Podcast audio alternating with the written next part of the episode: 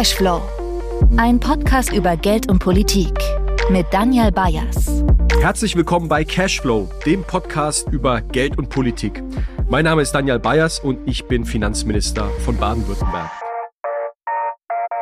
Ich komme ja aus Heidelberg und äh, für Heidelberg, für die Stadt ist das Heidelberger Schloss ganz prägend, auch für das Stadtbild. Das liegt ganz schön oberhalb der Altstadt. Man hat einen tollen Blick in das Neckartal, auf die alte Brücke, auf die Rheinebene.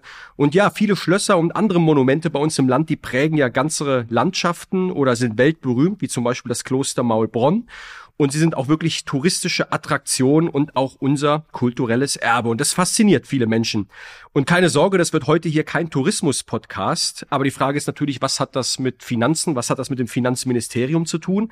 Und ja, für einige vielleicht überraschend, der Finanzminister ist gleichzeitig auch der Schlossminister, denn die Verwaltung der Schlösser, Klöster und Gärten bei uns im staatlichen Besitz das ist auch Sache des Finanzministeriums, nämlich äh, durch unsere Verwaltung der staatlichen Schlösser und Gärten. War mir übrigens auch nicht bewusst, als ich diesen Job damals angetreten bin.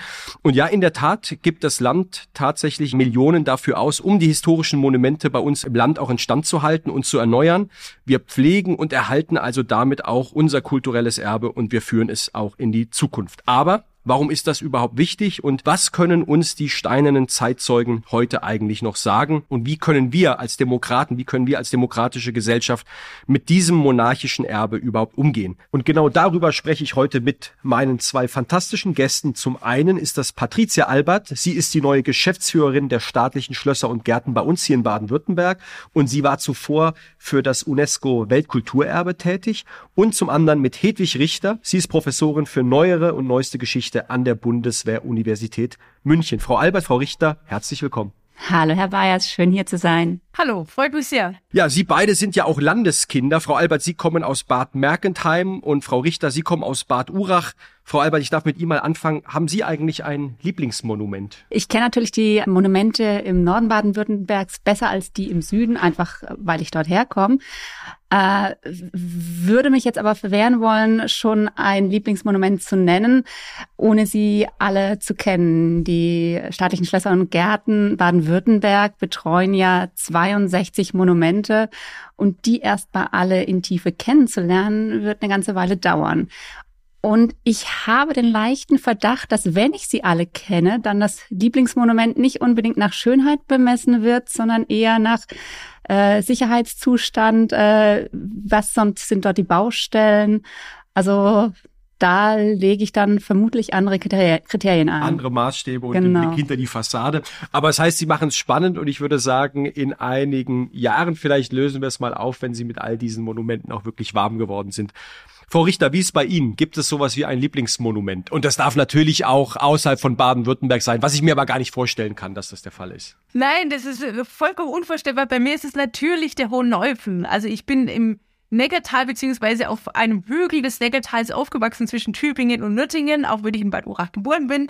Und wir hatten immer den Blick auf den Hohen Neufen der ja nachts so schön beleuchtet wurde. Ich glaube aktuell nicht, dank eines Amerikaners, wie man sich immer erzählt hat, der diese Beleuchtung geschenkt hat. Und ähm, ein Ausflug zum Hohen Läufen war einfach immer was wahnsinnig Schönes, ähm, das ähm, ja, das sehr, sehr stark meine Kindheit geprägt hat. Das ist ja toll, dass Sie das sagen, weil das bei mir so ähnlich ist. Äh, nicht der Hohen Neufen, sondern ich hatte es eben schon anklingen lassen, das Heidelberger Schloss. Aber ich glaube aus den ähnlichen Gründen. Dort bin ich groß geworden. Äh, das ist für mich Heimat. Das ist auch ein bisschen identitätsstiftend. Auch dort, Frau Richter, wurde übrigens das Licht gedimmt. Ähm, denn wir hatten, wir haben das sehr ernst genommen mit dem Energiesparen. Es gab einige Ausnahmen dort, wo es dann wirklich um sicherheitsrelevante Aspekte äh, ging, dass dort die Lichter angelassen wurden. Aber es war uns auch wichtig, dass wir da unserer Verantwortung an der Stelle äh, auch äh, nachkommen. Ja, Sie sagten es gerade schon, Frau Albert, 62 Monumente werden dort betreut. Und es ist so, dass ja ein Schloss, eine Gartenanlage auch einfach zum Heimatort gehört und für viele auch ein Stück Heimat ist. Spüren Sie das, Frau Albert, dass diese Verbundenheit vieler Menschen mit einem bestimmten Monument auch bei Ihrer Arbeit, dass das etwas ausdrückt? Wie, wie würden Sie das beschreiben? Absolut, das ist ein ganz riesiger Identitätsfaktor. Und ähm, die Leute, die interessieren sich äh, für diese Orte, sie brennen dafür und das brauchen wir ja auch als Schlösser und Gärten, weil wenn die Leute die Orte nicht kennen, wenn sie sich nicht dafür interessieren, dann ist ihnen auch die Haltung egal. Aber so äh, kommen äh, die Besucher als Familie oder auch als äh, Gäste, sind stolz, ihren Ort präsentieren zu können mit diesen Schlössern oder auch Klöstern. Und äh, das ist ein sehr schönes Miteinander, wo man dann auch unterstützend tätig sein kann, damit die Menschen die alten Steine entziffern können, lesen können, was da an Informationen hinter verborgen ist. Also wenn ich hier was anfügen darf, ähm, was ich Frau total Richter, interessant finde, genau, also was, was sehr, sehr gut passt zu dem, ähm, was, was Sie gerade gesagt haben, ähm, der Denkmalschutz kommt ja im 19. Jahrhundert auf. Und das ist natürlich kein Zufall, dass es in dieser Zeit ist, ähm, das ist die Zeit der, der Moderne, alles verändert sich, die Welt wird schneller, die Menschen werden mobiler. Ähm, und, und dann sieht man eben plötzlich sozusagen, erkennt man sein Erbe und erkennt, wie wichtig das ist. Und das ist übrigens auch die Zeit, in der der Naturschutz aufkommt. Also in dem dann auch bestimmte Regionen, ganz ähnlich wie bestimmte ähm, ähm, steinerne Zeugen als denkmalschutzwürdig äh, gehandhabt werden es kommen dann auch die ersten Gesetze zum Denkmalschutz, zum Naturschutz. Also sie bringen das sehr stark zusammen, diese Schlösser, diese Bauten, die in ihren Städten, in den Landschaften stehen.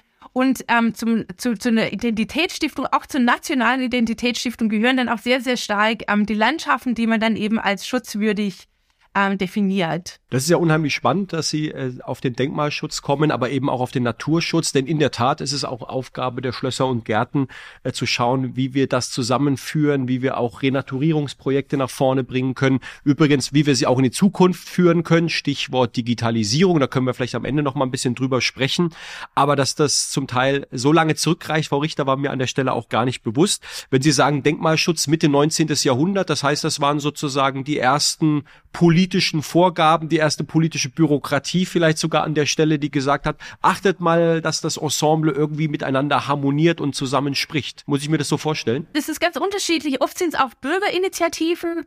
Aber in Preußen etwa haben wir ein sehr, sehr starkes Bauamt. Schinkel ist einer der berühmtesten, ähm, die dann auch für einheitliche Bauweisen sorgen und ähm, durchaus eben auch sowas wie, wie Ensemble, ähm, Erscheinungen und so weiter ähm, im Blick haben. Und ich würde, ich bin ja ein großer Fan eines ähm, kompetenten Staates, einer kompetenten Verwaltung, auch für Demokratien ganz wichtig. Und tatsächlich sehen wir das hier dann sehr, sehr stark verbunden. Naturschutz, Denkmalschutz muss eben auch mit einem Staat einhergehen, der das dann tatsächlich mit Gesetzen schützen kann. Und gerade wenn der finanzielle Druck groß wird, ist es wichtig, dass wir Gesetze haben, die sagen, nee, ihr dürft das nicht abreißen und dort ein lukratives Neuprojekt hinsetzen, sondern das gehört erhalten. Natürlich kostet das, aber das ist es uns wert. Ja, ich glaube, das ist eine ganz wichtige äh, Aussage und wir sind ja vor allem auch ähm, mit historischen Monumenten an, auf, auf staatlicher Ebene deswegen damit beschäftigt, weil es für viele ja auch also äh, gar nicht mehr tragfähig ist oder sich, es sich nicht selbst rechnet und deswegen, aber weil da so viel historische Substanz und das kulturelle Erbe drinsteckt, ist glaube ich auch eine wichtige hoheitliche Aufgabe ist, dieses kulturelle Erbe zu erhalten und in die Zukunft zu führen. Bevor wir, weil Sie es hatten schon gerade anklingen lassen, Frau Richter, nach vorne schauen und auch die demokratischen Herausforderungen, vielleicht auch Widersprüche herausarbeiten. Nochmal ein kurzer Blick zurück, denn der Grund, warum das Land Baden-Württemberg sich überhaupt um seine äh, Schlösser und Gärten kümmert, liegt 100 Jahre zurück. 1918 wurde nämlich in Württemberg und auch in Baden die Monarchie abgeschafft und wie im gesamten damaligen Deutschen Reich und die neuen Besitzverhältnisse waren dann das Ergebnis von langen, langen, langen Verhandlungen. In Württemberg acht Jahre lang bis 1927 und dann war klar, die ehemalige Königsfamilie erhielt einmalig drei Millionen Reichsmark und durfte dann ähm, ein Schloss bei Ludwigsburg und in Friedrichshafen und in Alshausen behalten. Und die großherzogliche Familie von Baden durfte unter anderem das Stammschloss in Baden-Baden behalten. Und interessant ist an der Stelle, das habe ich auch die Tage erst erfahren, war ein Artikel in unserem Pressespiegel, dass die Wittelsbacher als ehemalige Regentenfamilie in Bayern bis heute Geld vom bayerischen Staat erhalten, so eine Art Apanage. Das ist bei uns im Land nicht der Fall. Schlösser und Gärten sind also, das wollte ich jetzt nochmal gesagt haben, vor über 100 Jahren Landesvermögen geworden und genau darum kümmert sich die Vermögensverwalter des Landes, nämlich das äh, Finanzministerium. Frau Albert, nochmal eine Frage an Sie. Das Land verwaltet ja nicht nur die historischen Monumente, sondern auch Teile vom ehemaligen herrschaftlichen Besitz Was genau ist denn da so im Portfolio? Äh, wir haben auch archäologische Stätten, äh, wie zum Beispiel die Heuneburg.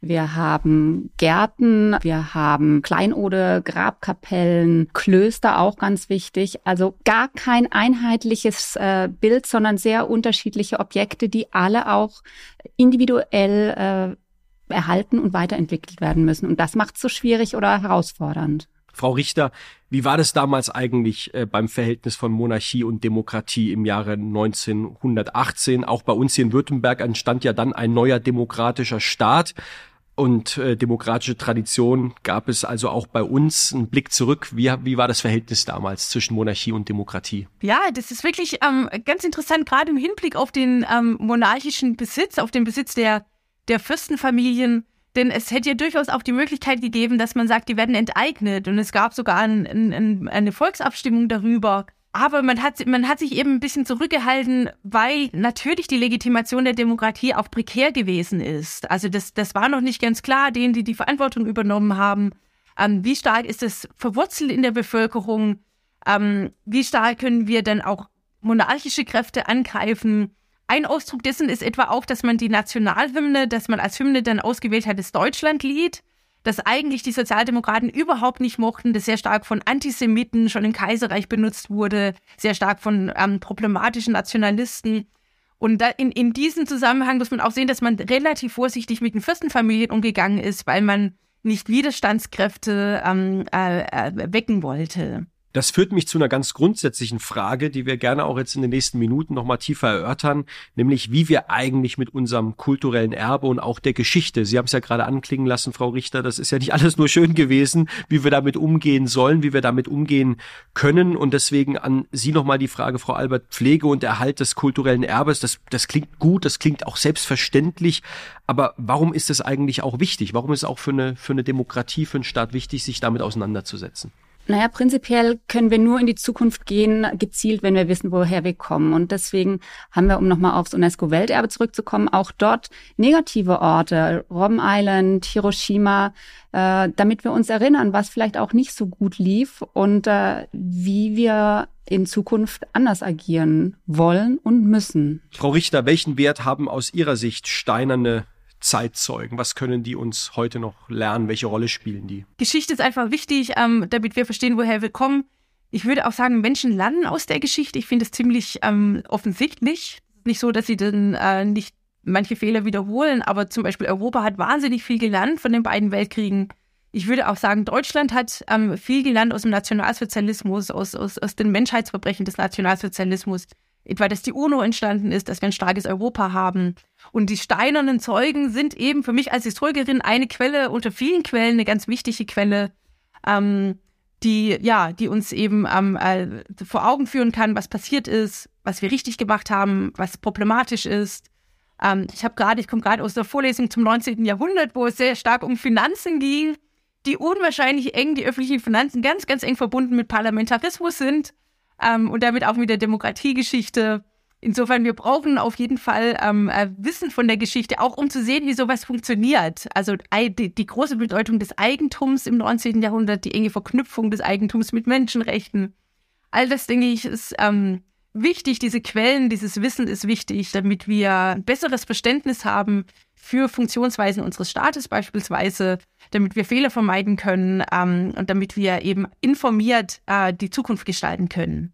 Und es ist nicht nur, äh, wir haben nicht nur steinerne Zeugen, wir haben auch hölzerne Zeugen, wir haben andere Materialien. Also da ist ja auch ganz viel Handwerkskunst äh, zu sehen, zu finden in diesen historischen Gebäuden, was wir heute teilweise so gar nicht mehr hinbekommen würden, zumal ohne maschinelle Unterstützung. Also das ist wirklich äh, beeindruckend, sei es jetzt die Goldschlägerkunst, sei es äh, der Stuckmarmor, sei es äh, Möbel von David Röntgen, das ist sehr beeindruckend. Also die Vielfalt äh, finde ich auch wirklich faszinierend und von den 62 Monumenten, ich habe auch noch nicht alle auch noch nicht alle besucht, aber jedes Mal etwas Neues zu entdecken, was man auch gar nicht wusste, was vor der eigenen Haustür eigentlich an kulturellen Schätzen äh, ist, mit einer großartigen, auch äh, künstlerischen äh, Verarbeitung, das ist schon faszinierend und gleichzeitig faszinierend und das meine ich gar nicht zynisch, sondern wirklich im ambivalenten Betrachten. Äh, natürlich auch die dunklen Seiten der Geschichte. Ich war jetzt am Wochenende äh, hier in äh, Stuttgart und war spazieren und bin am Hotel Silber vorbeigelaufen. Ich weiß nicht, ob Sie das kennen. Das war lange ein, wie der Name schon sagt, ein Hotel, wurde dann eine äh, ein Polizeiquartier und war dann eines der Institutionen, die die Gestapo genutzt hat, um Menschen ja, ähm, festzusetzen und natürlich auch sie zu entrechten, zu foltern, schlimme Verbrechen, die dort vergangen, begangen wurden. Und mittlerweile ist das Hotel Silber auch ein Ort der Begegnung, eine Gedenkstätte, aber auch ein kleines Museum und es zeigt auch, wie sich Orte über die Zeit äh, verändern und mit den dunklen, genauso wie mit den äh, helleren Seiten. Und deswegen auch meine Frage an Sie, Frau Albert, jedes Monument erzählt ja eine Geschichte. Nein, wahrscheinlich erzählt jedes Monument eine Vielzahl von Geschichten und diese Geschichten in die Gegenwart zu transportieren, die Geschichten zu erzählen, auch das ist ja eine ganz schöne, eine ganz schöne Herausforderung. Wie, wie geht man damit um? Und eine ganz schöne Kunst. Also erstmal muss man natürlich recherchieren, welche Geschichten sind hinter diesen Mauern verborgen, was gibt es da zu entdecken. Und dann muss man das auf unterschiedliche Zielgruppen zugeschneidert aufbereiten und so erzählen, dass die Leute auch die Relevanz für sich selbst äh, ja erkennen und sagen, ah ja, da höre ich jetzt zu, das schaue ich mir an. Das hat mir auch heute noch was zu sagen. Und das ist die große Kunst, nicht zu sagen, ach, das ist alter Krempel, der hat mit mir nichts zu tun, sondern zu zeigen, wie das heute noch eine Rolle spielt in unserem Alltag. Die Frage ist ja auch immer, wenn wir jetzt wirklich an die Schlösser äh, äh, denken, was vermitteln wir da eigentlich? Auch welche Werte vermitteln wir eigentlich? Denn die, diese Monumente stammen ja aus in der Zeit, als der Adel regiert hat, als es keine demokratische Mitsprache, keine parlamentarische Demokratie gab, es gab keine verfassungsrechtlichen Grundrechte und Schlösser waren natürlich auch Ausdruck von Machtansprüchen. Ich denke da an zum Beispiel das Schloss Ludwigsburg, das nach dem Vorbild von Versailles gebaut wurde und war damit ja auch ein absolutistischer Machtanspruch verbunden. Und solche Bauten waren ja auch verdammt teuer, viele auch, auch auf Ausbeutung von Menschen, von, von Arbeitskräften äh, gefußt und wurden damit ja auch äh, finanziert. Frau Richter, wie können wir denn mit diesem monarchischen Erbe auch angemessen, angemessen nach unseren heutigen Wertvorstellungen überhaupt umgehen? Ja, also da finde ich ähm, ganz wichtig, dass wir ähm, die Alterität der Geschichte akzeptieren. Also, dass andere, ganz grob gesagt, dass andere Zeiten anders funktioniert haben. Ich erlebe das manchmal ähm, in der Auseinandersetzung ähm, um die preußische Geschichte etwa, um das, um das, um das Stadtschloss in Berlin, ähm, dass allein die Tatsache, dass da ein König gelebt hat, ein Monarch, ähm, für ganz, ganz große Empörung gesorgt hat. Und ähm, äh, das ist, ergibt natürlich nicht sehr viel Sinn, weil an, in, in anderen Zeiten haben Menschen anders gelebt. Und natürlich haben wir heute ähm, andere Wertmaßstäbe, die wir auch universell verstehen. Aber dennoch ist es, wenn wir uns der Geschichte nähern, müssen wir uns auch mit einer gewissen Demut nähern, denke ich. Und als Historikerin würde ich auch sagen, es, es ist, ähm, mir ist es wichtig zu verstehen, warum die Menschen damals so ganz anders getickt haben. Ich mache ja sehr viel Geschlechtergeschichte, beispielsweise Frauengeschichte. Und da kann ich mich die ganze Zeit drüber aufregen, dass die Frauen ähm, vernachlässigt wurden, dass sie diskriminiert wurden, dass sie zum Teil bis heute das zweite Geschlecht waren, das minderwertige Geschlecht. Selbst in der Französischen Revolution, in der verkündigt wurde, alle Menschen sind gleich, war ganz klar, alle Männer sind gleich.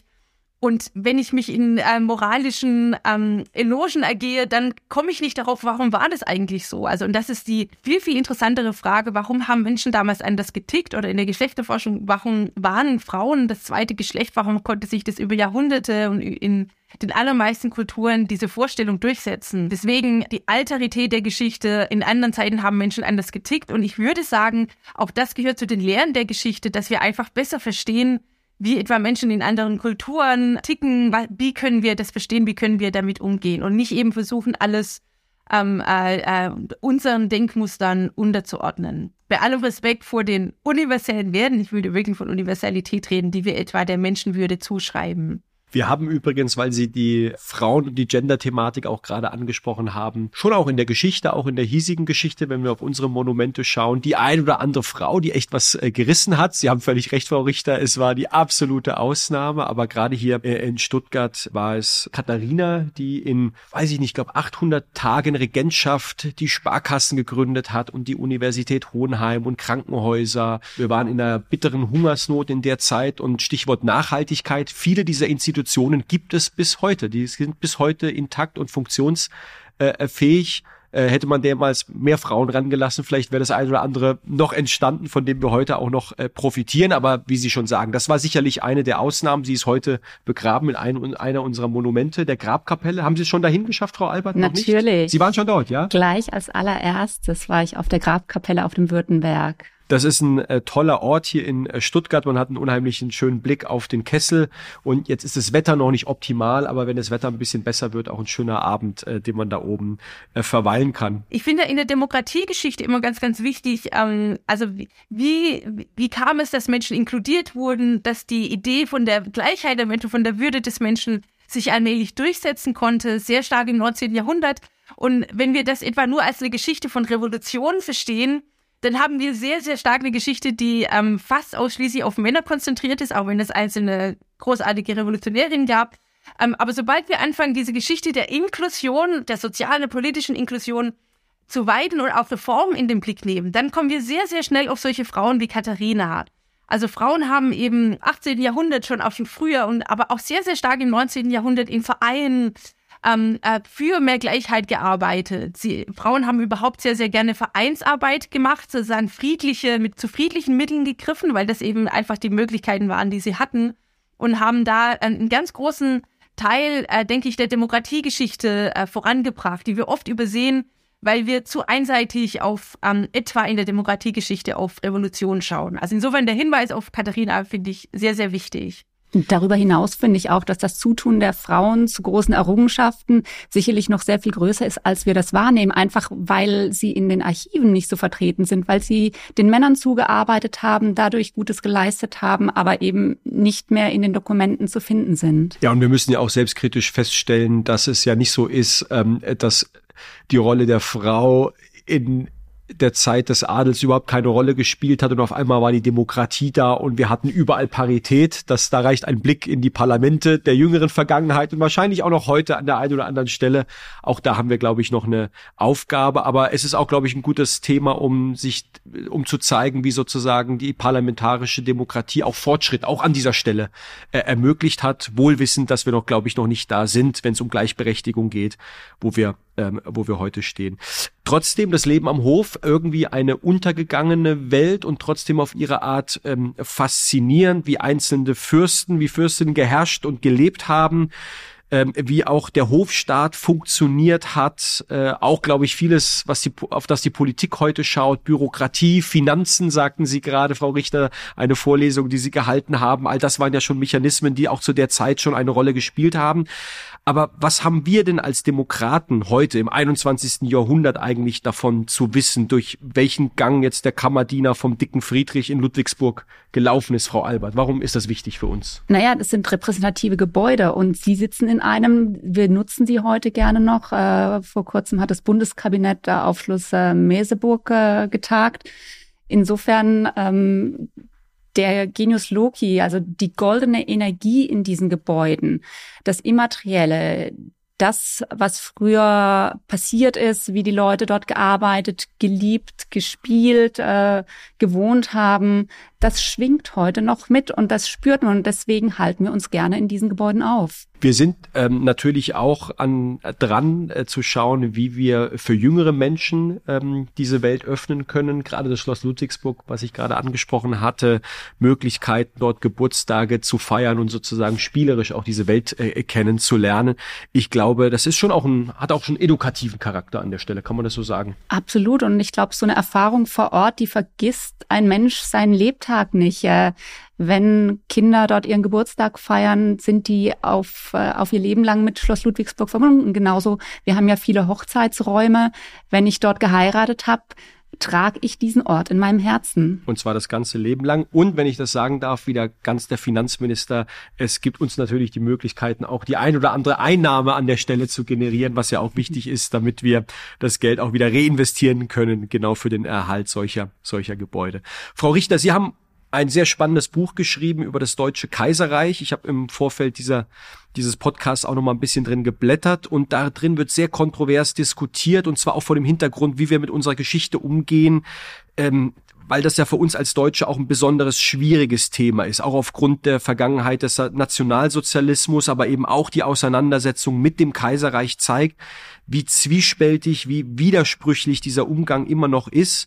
Und deswegen anders gefragt, wie ambivalent ist unsere Geschichte eigentlich? Das Kaiserreich, das war ja einerseits anachronistisch und andererseits hochdynamisch. Viele ähm, Erfindungen, Forschung, Entwicklung auf den Weg gebracht worden, von denen wir heute ja noch profitieren, von denen wir zehren. Wie schauen Sie da drauf? Ja, also ich würde als ähm, ähm, Historikerin der neuesten Zeit, also neue, neueste Geschichte, wie das so schön heißt, 19. 20. Jahrhunderts, ähm, immer sagen, ähm, dass ich das sehr, sehr stark unter dem Aspekt von 1933 sehe. Also das ist eine Frage, die immer da ist, warum ist das in Deutschland passiert? Warum ist das 1933 passiert? Und dann das für mich als Deutsche sowieso singuläre Menschheitsverbrechen des Holocaust. Warum ist das hier passiert, warum hat es Deutschland gemacht? Also das finde ich immer ganz wichtig, dass man das sozusagen mit im Horizont hat, mit im, im, im historischen Horizont. Das sollte uns aber nicht dazu verführen, zu einfachen Antworten zu kommen. Also ich denke, dieses, das, das Verbrechen des Holocaust ist so schlimm, dass man nach rationalen Erklärungen sucht. Und die einfachste Erklärung ist zu sagen, ähm, das waren diese merkwürdigen Deutschen, die schon immer diese merkwürdige Geschichte hatten. Und es ging gar nicht anders, als, auf, als dass es auf 1933 zulief. Das, das ist diese ähm, Vorstellung von diesem ganz, ganz eigenartigen äh, Weg der Deutschen, der so ein bisschen in den 1970er Jahren ähm, aufgekommen ist und dann aber auch sehr, sehr schnell in der ähm, historischen Forschung in Frage gestellt wurde. Zuerst von, von Amerikanern, ähm, Jeff Ely und Blackburn, die gesagt haben, es ergibt schon theoretisch überhaupt keinen Sinn, wenn, wenn, wenn Deutschland einen, Sonderweg hat, was, ähm, was wäre denn dann der, der Normalweg? Also Großbritannien bestimmt nicht, das war nicht normal, das war ganz anders als die USA und so weiter. Ähm, also das finde ich ganz wichtig, dass wir dieses Wissen haben, wenn wir Geschichte betreiben, dass es nicht sinnvoll ist, so eine, auch so eine teleologische Geschichtsschreibung zu haben, dass, dass wir alles auf 1933 zu verstehen. Und ich finde das auch deswegen wichtig, weil wir es uns damit viel zu einfach machen. Und ähm, ich habe sehr viel zur Geschichte der Wahlen, auch des Parlaments im 19. Jahrhundert gearbeitet. Also zu, ich würde das durchaus als Demokratiegeschichte bezeichnen, weil, weil da ganz wesentliche Wurzeln sind.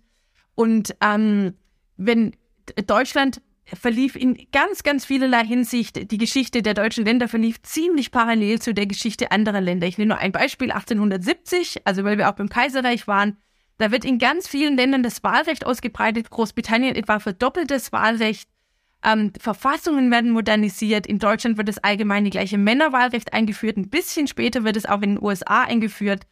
Und so sehen wir eine, ganz, ganz große Parallele ähm, in diesen, in wenigen Jahren um 1870. Und wenn wir jetzt sagen, Deutschland hatte immer diese komische Geschichte, dann übersehen wir nicht nur das, sondern wir machen es uns eben viel zu einfach. Ähm, der Nationalsozialismus kam aus einer Demokratie, also dann aus dieser Weimarer Demokratie. Wie viele andere Länder wurde Deutschland eben nach dem Ersten Weltkrieg zu einer Demokratie? Wie viele andere Länder wurde da das Frauenwahlrecht eingeführt?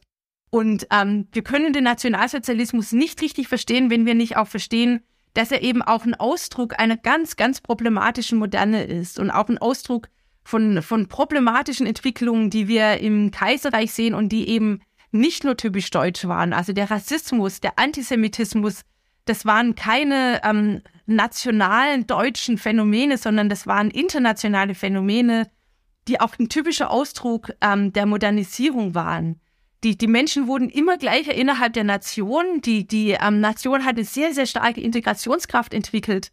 Und nicht zufälligerweise ist das die Zeit, in der die Exklusion immer brutaler wird. Man war umso gleicher, je, je weiser die Gesellschaft war. Man konnte sich als Weißer viel, viel gleicher fühlen, wenn man gesehen hat, wie anders die Schwarzen etwas sind. Und das ist in den USA, diese Zeit um 1900, der Höhepunkt des Lynchings. Auch in den USA ist es ein Höhepunkt demokratischer Entwicklung und es ist eben zugleich ein Höhepunkt ähm, äh, des Rassismus. Und deswegen finde ich das ganz, ganz wichtig, dass wir nicht vereinfachte Antworten geben, dass wir nicht einen, einen, diesen simplifizierenden Blick auf unsere Geschichte haben, sondern dass wir mit einem ähm, äh, komplexeren Verständnis auch von Moderne eben ähm, dann ähm, äh, uns das viel, viel schwieriger machen, Antworten darauf zu finden, wie das 1933 passieren konnte und wie es äh, zum Holocaust kommen konnte. Also den Mut auch zur, zur Differenzierung. Sie, jetzt muss ich nochmal nachfragen, Frau Richter, Sie sprachen gerade Wahlen im 19. Jahrhundert an. Ich habe gerade ein, vor, vor ein paar Tagen einen Tweet bei Ihnen gesehen, wo Sie auf die Wahl der Frankfurter Paulskirche 1848 abgesetzt haben. Und was mir gar nicht bewusst war in dem Kontext, die Vorbereitung dazu haben, da schließt sich wieder der Kreis, in der schönen Stadt Heidelberg stattgefunden. Äh, können Sie das nochmal erläutern? Ja, also das finde ich auch ganz, ganz wichtig. Und ich bin echt ein bisschen enttäuscht, dass so wenig passiert am äh, 18 1948. Wir haben echt ein großes Jubiläum. Ähm, und, und, und tatsächlich ist mit Heidelberg ist ganz, ganz wenig bekannt, weil wir auch hier wieder äh, eine problematische Fixierung, finde ich, auf diese Barrikadenkämpfe haben. Also die nicht nur dafür sorgen, dass wir Geschichte sehr, sehr stark auf Männer fokussieren, ähm, sondern da, wir übersehen dann auch die große Leistung, insbesondere von den Liberalen. Also die haben sie 51 Männer, auch Demokraten waren da dabei, also unterschiedlicher progressiver Lager, aber die alle zur Opposition gehörten die haben sich in Heidelberg getroffen und was ich fast unvorstellbar finde, vor allem weil ich ja in Berlin lebe eigentlich, ähm, denen ist es gelungen, innerhalb von zehn Wochen, dass deutschlandweit die Wahlen stattgefunden haben ähm, für, die, für die Paulskirche. Und da eben tatsächlich Heidelberg 1848 am 5. März, ähm, das sollte ein Datum sein, das wir ähm, noch viel mehr in unseren Geschichtsbüchern etwa unterbringen. Frau Richter, Sie haben ja auch ein Buch geschrieben über die Demokratie als deutsche Affäre ein knackiger, vielleicht sogar ein bisschen provokanter äh, Titel, ähm, aber ein wirklich ein Bestseller und ein gern gelesenes äh, Buch. Ich habe auch sehr gerne drin gelesen und sie gehen darin auch den demokratischen Traditionen in unserer Geschichte äh, nach. Und wenn wir mal an die eigene Landesgeschichte denken, zum Beispiel gerade in Baden, Vormärzbewegung im 19. Jahrhundert, was sind denn aus Ihrer Sicht demokratische Traditionen, die wir auch heute noch für ein demokratisches Selbstbewusstsein auch als Republikaner auf die wir zurückgreifen können? Ja, also da gibt's vieles. Ähm, zwei, zwei Schwerpunkte würde ich setzen. Das eine ist, Demokratiegeschichte ist problematisch. Also ich finde nicht, dass die Deutschen jetzt anfangen sollten, wie man das in der USA, in den USA im öffentlichen Raum sieht, so eine purifizierte republikanische demokratische Geschichte sich zu geben. Also das ähm, ähm, ähm nicht nur, weil Deutschland keine Republik war im 19. Jahrhundert, ähm, sondern ähm, man muss einfach sehen, wie eng etwa ähm, äh, die, die, die Inklusion der Bevölkerung, wie ich das nenne, mit Exklusion einherging. Also ich hatte schon gesagt, um 1900 eine, eine Zeit ganz, ganz hohe Integration. Die Arbeiterbewegung ist wahnsinnig stark, hat eine Stimme, allgemeines Männerwahlrecht und zugleich die Zeit, in der der Antisemitismus anschwillt, in der Rassismus massiv wird. Oder die amerikanische Demokratie, die eben ganz, ganz stark ähm, intensiv, was intim verbunden ist mit Rassismus, was erst so langsam in den 1960er Jahren ähm, sich aufzulösen beginnt. Aber wir wissen, bis heute ist das noch ähm, für viele Weise ähm, republikanisch identitätsstiftend. Also wir sollten Demokratiegeschichte nicht schön ähm, schreiben, sondern wir sollten die Ambivalenzen sehen bei aller Liebe zur Demokratie. Also das finde ich auch wichtig. Ähm, und dann würde ich eben das andere sehen, ähm, diese positiven ähm, Traditionen in Baden etwa ähm, äh, mit, mit seiner sehr, sehr modernen Verfassung zu Beginn des 19. Jahrhunderts, wo mehr Männer ein Wahlrecht hatten als in den USA. Und Paul Nolte etwa hat es ganz toll in seiner in der Monographie gezeigt, wie lebendig dort in der ersten Hälfte des 19. Jahrhunderts schon die Wahlkämpfe waren. Also es war hochkompetitiv. Ähm, in, Im Parlament wurde gestritten. Ähm, also diese Tradition sollten wir wahrnehmen. Und dann finde ich wichtig, letzter Punkt, ähm, Deutschland, dass es Deutschland nach 1945 gelungen ist, aus diesen Erschrecken des, des Nationalsozialismus eine Republik zu werden, hat auch mit der klugen alliierten Politik zu tun, aber das wäre nicht möglich gewesen, wenn Deutschland nicht eine lange, lange ähm, Demokratietradition gehabt hätte. Lange Traditionen ähm, von Wahlen, lange Traditionen von Parlamentarismus. Und für mich ist da die Lehre, dass man Demokratie Ländern nicht von außen aufstülpen kann. Also wenn man in die Quellen schaut, nach 1945, das war einfach vollkommen klar, dass man zurückkehrt ähm, zum, zum Parlamentarismus, zur Republik auch, dass die Konservativen, auch die alten Nazis, dass man dann die Demokratie unterstützt hat, dass man anerkannt hat, dass das ähm, eine gute Form ist, mit der man jetzt ähm, in die Zukunft gehen will. Frau Richter, Frau Albert, wir kommen langsam zum Schluss und Sie sprudeln beide wirklich vor Ideen und äh, zeigt uns auch, wir müssen uns, glaube ich, noch mit ganz, ganz, ganz vielen Dingen beschäftigen, die weit auch über das Gemäuer, sage ich mal, von einfachen Monumenten äh, hinausgehen. Das finde ich macht so spannend und deswegen will ich noch einen kleinen Blick nach vorne werfen zum Abschluss. Die Vermittlung von Geschichte, die verändert sich, sie muss sich ja auch verändern. Gerade die Digitalisierung eröffnet dabei ja ganz neue Möglichkeiten auch der Geschichtsvermittlung, auch in unseren Monumenten. Und deswegen, Frau Albert, auch an Sie die Abschlussfrage. Wie konkret können wir denn diese digitalen Angebote auch bei uns in den Monumenten nutzen, um diese Geschichte erlebbar zu machen und ins digitale Zeitalter zu führen. Mit der Digitalisierung sind wir bei den staatlichen Schlössern und Gärten Baden-Württemberg schon auf einem sehr guten Weg. Wir haben die Monumente-App, wo ich zusätzlich Informationen zu den einzelnen Objekten abrufen kann, vor Ort oder eben auch zu Hause vorbereitend, nachbereitend. Und natürlich müssen wir die Digitalisierung nutzen, auch um junge Menschen anzusprechen, äh, im Sinne einer Augmented Reality, im Sinne von Virtual Reality, das birgt ganz viele Möglichkeiten, wo wir gucken müssen, wie kriegen wir das im Budget unter. Und zwar nicht nur eine einmalige Erstellung, sondern auch der Unterhalt. Das ist ja nicht immer ganz einfach. Aber das Allerwichtigste ist, äh, die digitalen Mittel sind nur ein Mittel zum Zweck. Und wenn ich keine Substanz, wenn ich keinen Inhalt habe, äh, helfen die mir alles nichts. Aber das Tolle ist, dass wir bei den Schlössern und Gärten ganz viel Substanz, ganz viel Inhalt haben, so dass wir das äh, mit den digitalen Möglichkeiten noch verstärken können und größere Gruppen erreichen können, als wir das bisher sowieso schon tun. Vielen Dank, Frau Albert. Da wünsche ich Ihnen viel Erfolg äh, bei Ihrer neuen Aufgabe an dieser wirklich sehr, sehr, sehr spannenden Schnittstelle und bei der ganz tollen Aufgabe hier bei uns im Land. Ihnen auch vielen Dank, Frau Richter. Schöne Grüße nach München. Sie waren jetzt zugeschaltet äh, vom äh, Universitätscampus und falls Sie mal wieder hier im Ländle sind, vielleicht schaffen wir es ja auf einen gemeinsamen Besuch am Hohen Neufen. Wäre doch eine schöne Gelegenheit. Vielen Dank. Wiederschauen. Vielen Dank. Cashflow ist ein Podcast des Ministeriums für Finanzen Baden-Württemberg.